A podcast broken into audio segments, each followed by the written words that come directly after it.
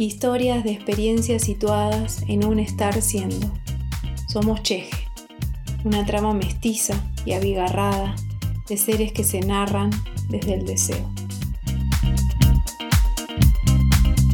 Hola, bienvenidos a este nuevo proyecto que acaba de nacer. Hoy les ofrecemos tres relatos teñidos de clima pandémico. Somos Rocío, Ayelén y Melissa, tres comunicadoras del sur de Argentina con mucho deseo de resonar y crear sentido. El tópico a tratar hoy es el cuerpo, desde tres perspectivas distintas. El deseo y el arte atravesando nuestra carne y piel. Con gusto, este podcast comienza así. ¿Qué pasa cuando el deseo no toma respiro? Cuando el fuego interno no ve la hora de surgir. La cuarentena y el sexo no son enemigos, sino aliados. Escucharemos las reflexiones de Rocío Vivar a partir de una singular recomendación del Gobierno Nacional Argentino.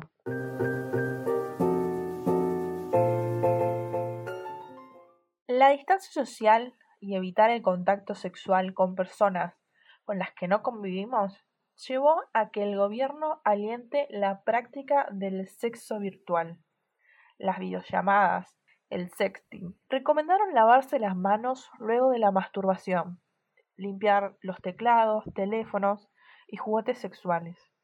Algunos se lo tomaron para la risa, otros se indignaron. Lo cierto es que el sexo virtual no comenzó con la cuarentena y seguramente no acabe con ella.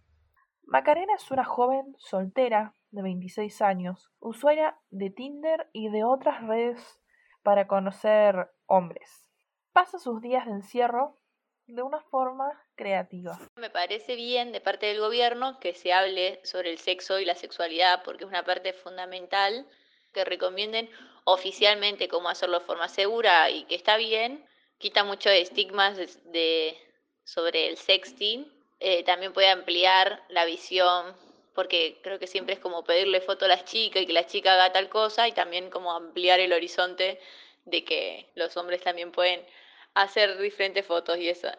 y dejar que el sexo sea tan tabú porque está metido en la vida de todos desde temprana edad. Y me parece bien que el gobierno lo tome como una medida de salud y también una medida de seguridad informática, que nos enseñen desde expertos, que nos pasen información, ya que muchos no tenemos ni idea o ni nos fijamos en algunos detalles sobre la seguridad. ¿Cuánto hay de peligroso en esta práctica? ¿Qué recaudos hay que tener para no ser víctima de una sextorsión? Son interrogantes que es mejor plantearse antes que pasar un mal rato. Y yo opté por usar Telegram, que ya había escuchado de, de amigas que lo tenían, lo había escuchado en mis alrededores. La bajé, bueno, lo probé con una amiga para ver si era seguro, como decía la aplicación, chat secreto y la destrucción de las imágenes y eso, y es la red que decidí utilizar para realizar sexting. No lo veo para nada como un reemplazo del sexo. Expresar qué, qué es lo que querés, qué es lo que te gustaría, también permite conocer mucho a la otra persona con la que hablas, porque sabes qué le gusta, qué no. Eso se nota demasiado que capaz cuando estás en un encuentro carnal no, no se hablan todas estas cosas, no se dicen, directamente se pasa la acción y capaz decir que no en el encuentro carnal choca un poco más que decirlo en el sexting y se pueden entender mejor. Incentiva eh, el deseo y las ganas de querer estar con esa persona y, y es como un complemento para cuando se vean que todo explote y fluya mejor. ¿Cómo son los hombres hetero a la hora del sexting? Deseo, confianza, imaginación, erotismo, autopercepción. Son tópicos que se ponen en juego cuando apretamos el botón enviar. Bueno, tuve varias situaciones porque yo como estoy soltera, eh, me hablaba con, con, diferentes chicos de Tinder que le planteé eh, usar Telegram, o sea, ya habíamos tenido sexting tranquilo entre todo por WhatsApp eh, o por Instagram, pero siempre ellos eran los que enviaban fotos y yo les decía que no quería enviar fotos por el tema de la seguridad, que cuando encontré la aplicación Telegram le dije que, que fuéramos ahí a hablar y uno me discutió que, que no le parecía seguro, que dónde había sacado la información, que él seguro había otra aplicación más seguro, que él iba a investigar, medio que se enojó en ese momento. Eh, y a los días volvió a aparecer diciéndome que había averiguado que Telegram era seguro. El segundo sujeto eh, le planteé usar Telegram y me hizo un planteo sobre que yo no confiaba en él sin conocerlo a este chico, ¿no? Son todos chicos que conocí en Tinder en la cuarentena, ¿no? Un planteo de que yo no confiaba en él, que él confiaba en mí para pasarme fotos, que yo no le pedí necesariamente que me las enviara, o sea, se dieron en el contexto de sexting, pero yo no lo, lo obligué ni le solicité que mandara una foto. Fue por calentura y por decisión de él. Eh, que él me mandaba fotos porque confiaba en mí, entonces que yo le tenía que mandar y yo le dije que no le iba a mandar. Me decía que no tenía espacio en el celular, le dije, bueno, si no querés borrar nada para tener sexing en esa aplicación que a mí me hace sentir más cómoda y que me puedo soltar mejor, lo dejamos ahí. Y el tercer sujeto eh, tenía Telegram, que lo usaba para otras cosas, y se dio perfectamente, le, le, expliqué cómo era lo de la autodestrucción, porque en un momento eh, se le había desactivado a él, entonces me mandó una foto y me di cuenta que no se borraba, entonces le, le avisé para que él también se sienta seguro y haya confianza a la hora de hacer eso. Eh, pero reaccionó bastante bien, lo hemos hecho sin ningún problema por, por Telegram. Creo que los hombres tienen que ser más empáticos hacia las mujeres, porque los hombres Normalmente pasan solo fotos de, su miembro y no se les ve la cara, o no les afecta tanto si se llegara a divulgar porque viste que es parte como de su hombría. Pero las mujeres nos vemos más vulnerables y nos afecta más si se llegara a, a divulgar algún tipo de foto o video. Los hombres solo sacan fotos de su miembro como si fuera lo único que nos excitara.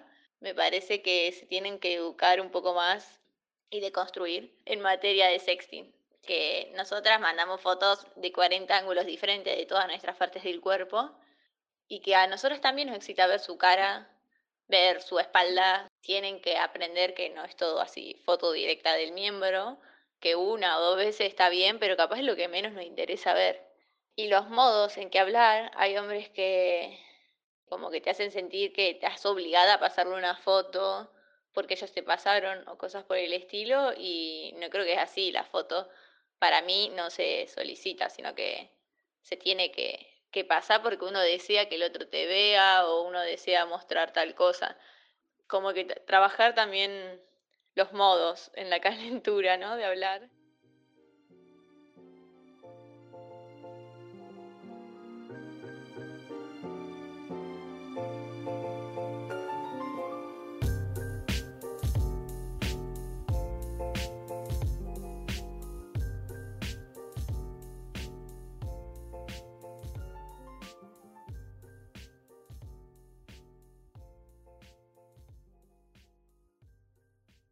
¿Cuándo dejaremos las mujeres de ser víctimas de la violencia machista, desde lo macro hasta lo micro, como por ejemplo la filtración de imágenes eróticas? ¿Cuánto hay de cobarde y sin códigos en distribuir fotos que se brindaron en confianza a grupos de amigos en WhatsApp? Llamo a romper el pacto machista. Llamo a valorar la confianza, a disfrutar del erotismo sin extorsionar y lastimar.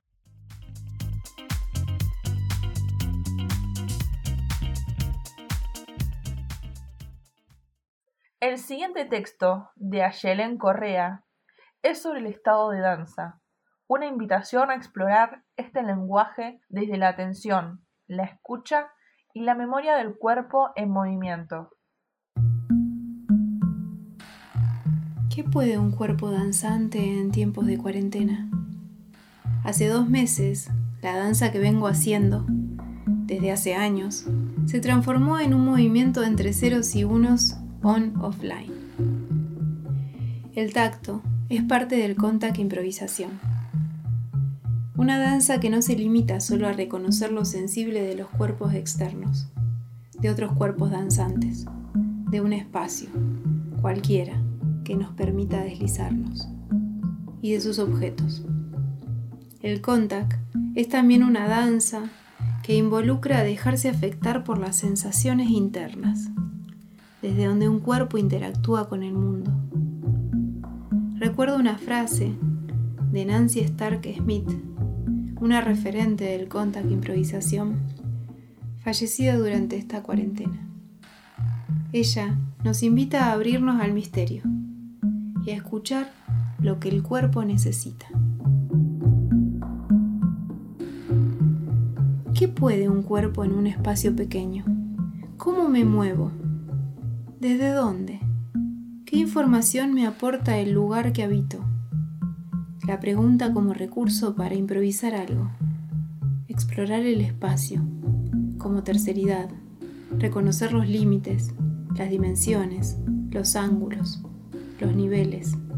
Cartografiar lo que está disponible me invita también a moverme desde los sentidos y las sensaciones. Danzar con una imagen, un color, una temperatura, un aroma, un sonido, una textura. ¿Con quién bailo si estoy sola? ¿Estoy sola? Moverme desde lo que habito y me habita. Moverme en el espacio con las cosas.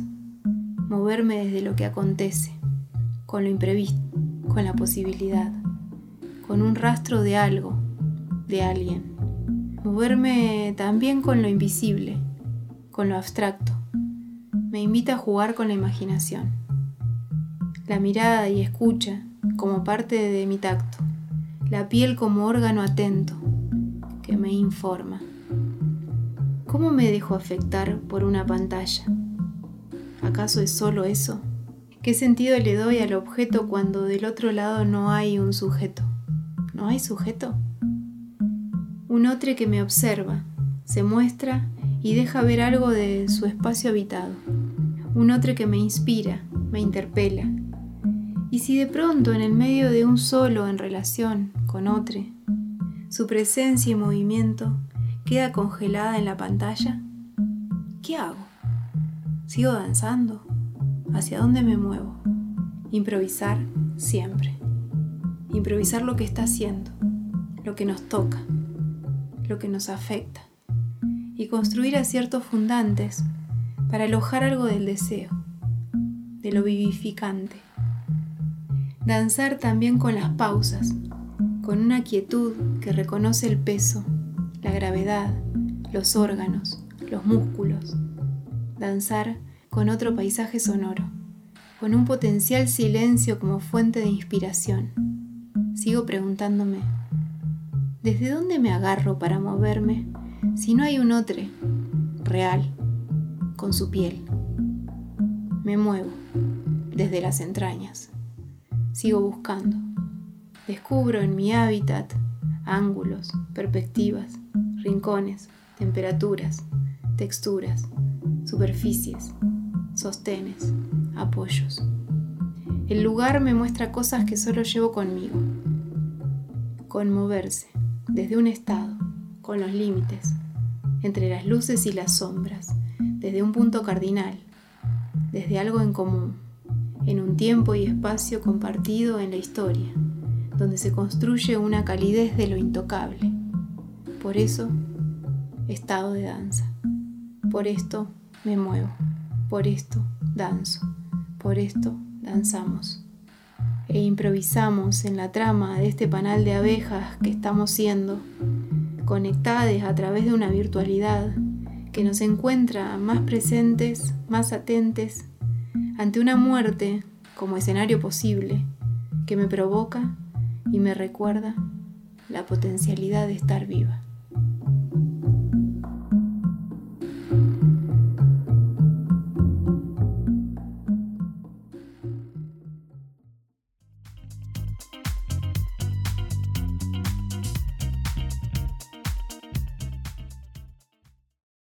Las cuerpas son territorio de disputa, de lucha. En la cuerpa individual y colectiva se ven las tensiones, el poder, los prejuicios, y en el movimiento la posibilidad de encontrarnos y buscar otros caminos. El siguiente relato de Melissa Yaleva vincula el racismo y une caminos para la libertad.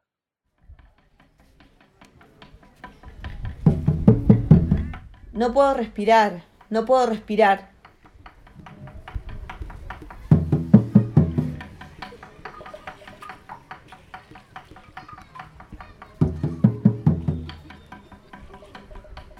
Estos días, el mundo se hace eco del asesinato de George Floyd, un hombre afroamericano asesinado por el policía blanco Derek Chauvin.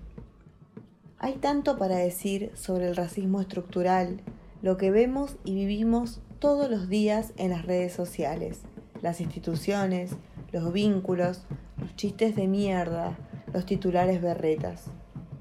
Encontramos los mismos rostros en los trabajos más precarios y en las zonas más empobrecidas de cualquier parte del mundo, lo que demuestra que esto no es casual, ¿no? ¿Cuándo el cuerpo se convirtió en un límite?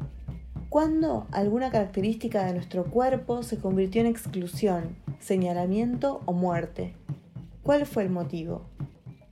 Esto no es obra de un ser maligno, la historia nos responde que la causa es la pretensión de conquista, saqueo y dominación de un pequeño grupo de hombres blancos heterosexuales que diseñaron un sistema de vida que requiere ideas y silencios que legitimen la exclusión y explotación de millones. Hay información, muchas notas donde se encuentran números exactos de muertes por racismo. Sucede en todo el mundo. Los cuerpos se convierten en casos, fotos, estadísticas y aunque en las redes haya filtros que pretendan cuidarnos del contenido violento, la realidad está ahí, sin filtros. Pero a pesar de toda esta indignación que nos revuelve el estómago y nos hace llorar, a pesar de todas estas intersecciones, opresiones y señalamientos, podemos celebrar el cuerpo por la capacidad de resistencia, recreación y vida. El cuerpo es un canal,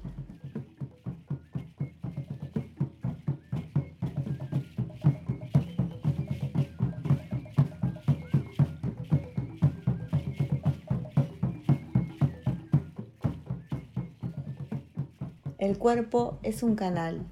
Tu voz, tu boca, tus ojos, tu piel, tu movimiento.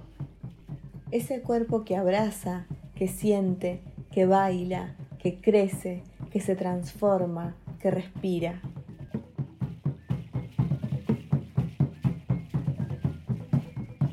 El cuerpo vive opresiones y mandatos, pero reconociéndolo también se habilita a vivir otras posibilidades.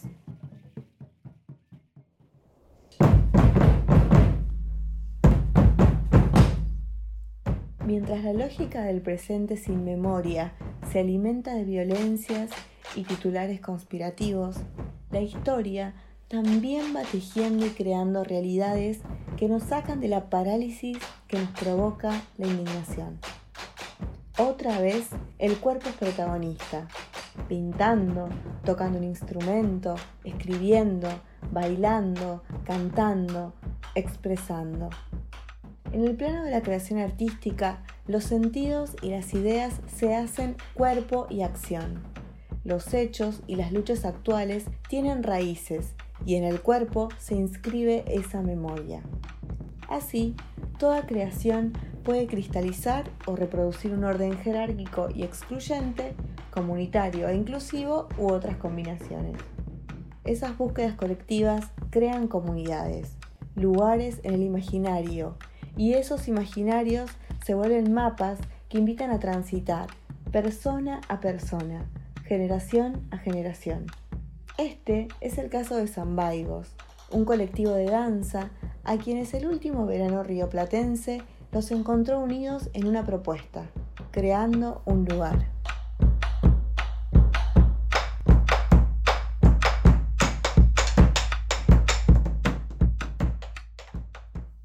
El cuerpo es político, por lo tanto, la danza que está atravesada por la subjetividad de los cuerpos es política. Este modo de expresarse viene a revelarse con esta cristalización académica del mundo tradicionalista, asociado con el movimiento nacionalista de derecha que genera tensión en nuestro país desde la independencia. Ese movimiento conservador se hizo socio del folclore para reforzar y difundir el discurso de la patria. Tradición y cuerpos homogéneos y heteronormados, eso implica ideología.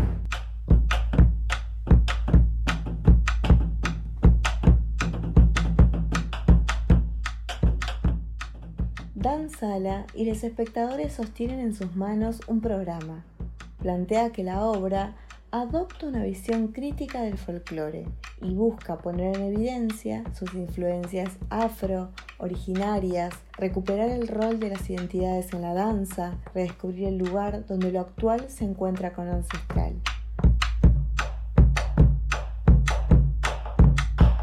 Se bajan las luces y las guitarras que se oyen son la antesala del primer verso que convoca a los intérpretes a escena. Cuerpos, movimientos suaves y complicidad entre todos.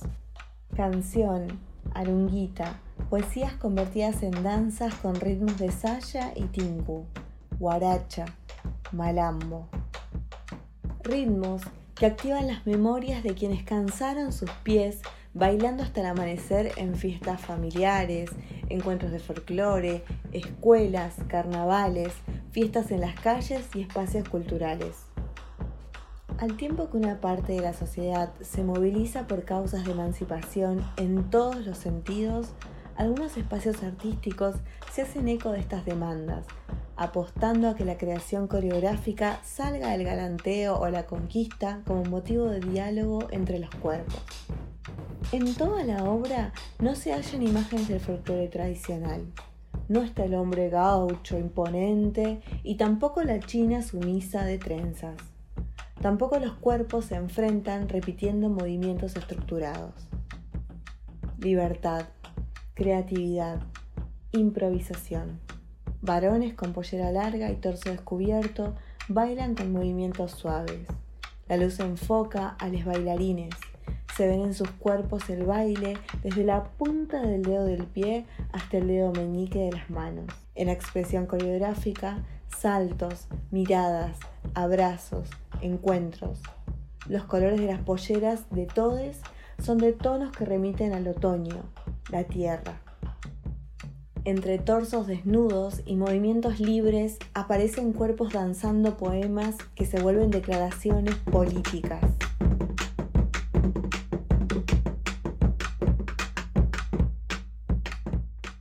Para finalizar, todos zapatean y cuando terminan hay una energía viva, el público se levanta y aplaude eufórico, sentido de comunidad. El cuerpo es el mapa en nuestra biografía, nuestro mapa de vida. Como todo ser sintiente y viviente, tiene una memoria que queda grabada en la piel, en el músculo, en las articulaciones, y está relacionada con el territorio, ya que de acuerdo al uso que le doy, es mi manera de ser y de estar en mí, con otros. De ese modo construyo territorio.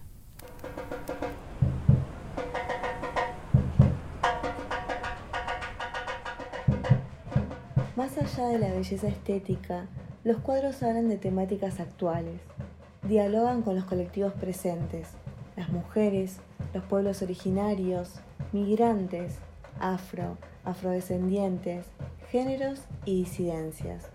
El marco de esta emergencia cultural va más allá de escenas en un teatro, quizás recuperando antiguos rituales de representación de algo colectivo que sucede. Desde un dron imaginario se observa que a unas cuadras de este teatro están diferentes movimientos pulsando para evitar libertades y derechos. Lo mismo se repite en otros puntos del país y del mundo. Desde ese mismo dron imaginario se ven cuerpos con diversos colores, texturas, tamaños, densidades y experiencias, manifestándose por las selvas, cordilleras, Amazonía, pueblos y capitales. También se ven cuerpos reprimiendo esas luchas. En Latinoamérica no está danzando el galanteo binario ni la conquista. Cada región se mueve en diversos ritmos, murgas, candombes, tincus, cuecas, cumbias u otro tipo de performance. Los cuerpos y colectivos se ven interpelados por causas emancipatorias, justicias y cambios profundos. Es el sonido del territorio y del mundo.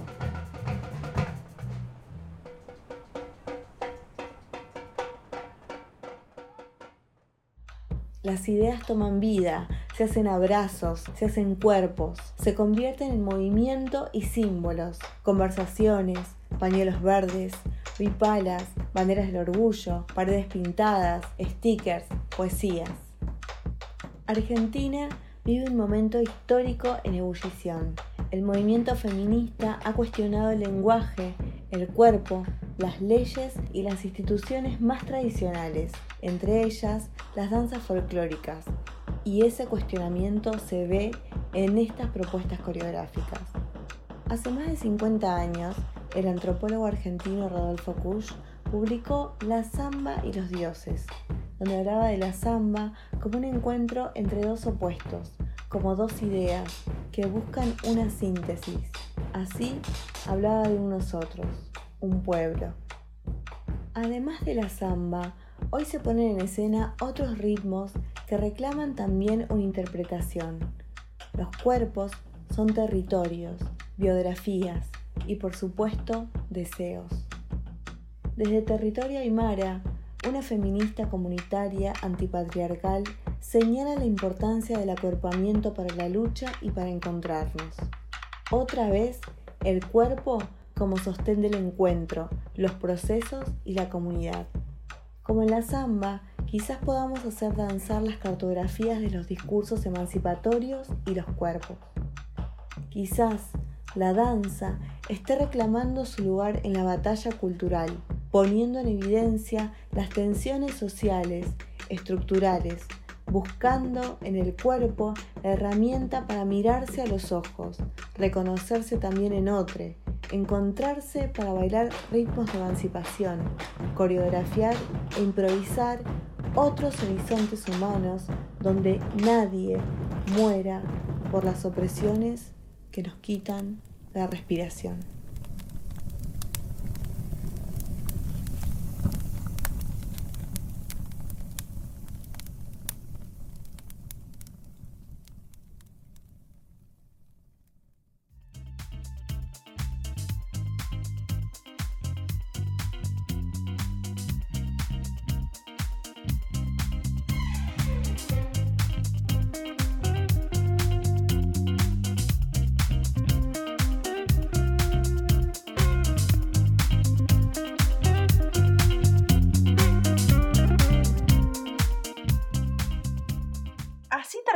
Nuestro primer episodio.